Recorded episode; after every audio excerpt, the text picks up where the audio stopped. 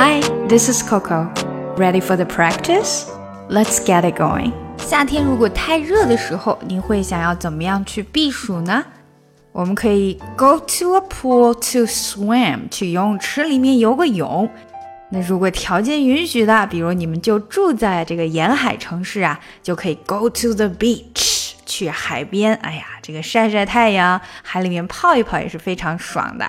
那实在都没有呢，我们还可以 go to the mall，去到商场里面，because it's air conditioned，因为那里面啊总是开着冷气的哈。另外呢，我们还可以 stay home，turn on the air conditioner and watch TV，留在家里面把空调打开，然后看看电视。最后，我们再来学一句形容非常热的这个话啊。那比如说，这个热的路上都可以把鸡蛋给煮熟了，我们就可以说 We can fry an egg on the sidewalk。我们可以在路边儿啊煎鸡蛋了。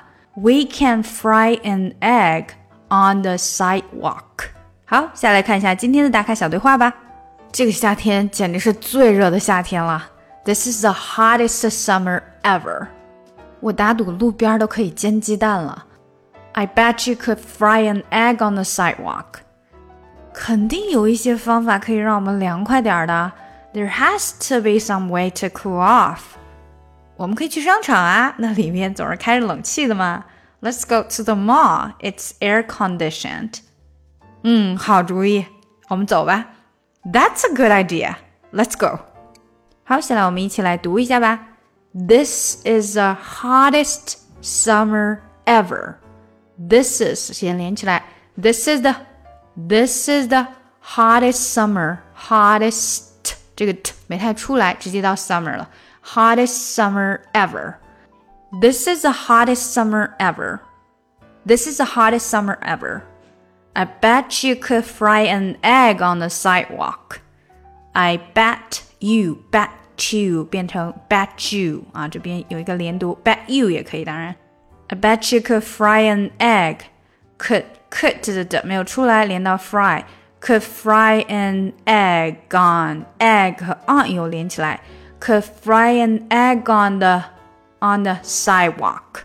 Sidewalk side 的这个的，因为在中间，所以它也没有太出来哈。Sidewalk. I bet you could fry an egg on the sidewalk. I bet you could fry an egg on the sidewalk. There has to be some way to cool off. There has to be, there has to be, has to be some way, some way, some 的这个嗯变得很短很轻，to cool off, to to cool off. There has to be some way to cool off. Let's go to the mall. It's air conditioned. Let's go to the mall mall. Let's go to the mall. It's air conditioned. It's air conditioned. That's a good idea. That's 和 a 连起来，That's a That's a good idea. Good 和 idea 连起来，Good I Good I Good idea. 注意一定不能 idea， 因为没有 er，所以它是 idea idea。that's a good idea. Let's go.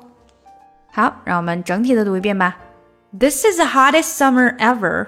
I bet you could fry an egg on the sidewalk. There has to be some way to cool off. Let's go to the mall. It's air conditioned.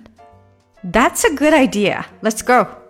想要进一步学习口语，搞定听力，一定不要错过我的新专辑《看美剧学英语》。 But it wasn't a match. Wrote some songs about Ricky, now I listen and laugh. Even almost got married, and for Pete I'm so thankful.